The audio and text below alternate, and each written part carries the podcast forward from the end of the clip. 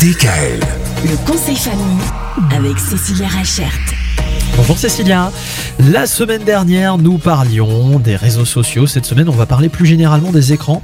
C'est vrai que comparé à, à notre jeunesse à nous, maintenant, il y a de plus en plus d'écrans pour les enfants. Bah, c'est ça, entre les smartphones, la télévision, les jeux vidéo, euh, la tablette, on se rend pas compte, mais on a de plus en plus d'écrans partout.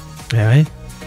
Donc ce qui va être intéressant, euh, c'est déjà de, de limiter les écrans à certaines pièces.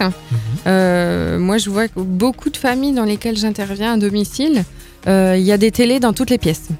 C'est trop. Donc je ne comprends pas toujours, mais il y a des télés dans toutes les pièces.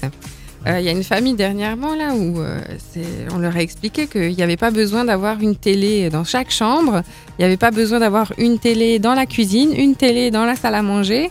Euh, et en fait, c'est surtout faire prendre conscience aux familles que souvent on utilise la télé comme bruit de fond. On la vrai. regarde pas vraiment. Sauf que pour nos enfants, eux, ben, ils la regardent. Et passer des heures devant cette télé, ben, ça peut vraiment engendrer des dangers euh, pour nos enfants. Ouais. Donc mauvaise idée.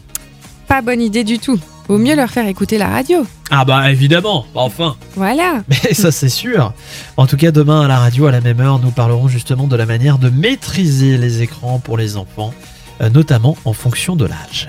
DKL. Retrouvez l'intégralité des podcasts Le conseil famille sur radiodkl.com et l'ensemble des plateformes de podcasts.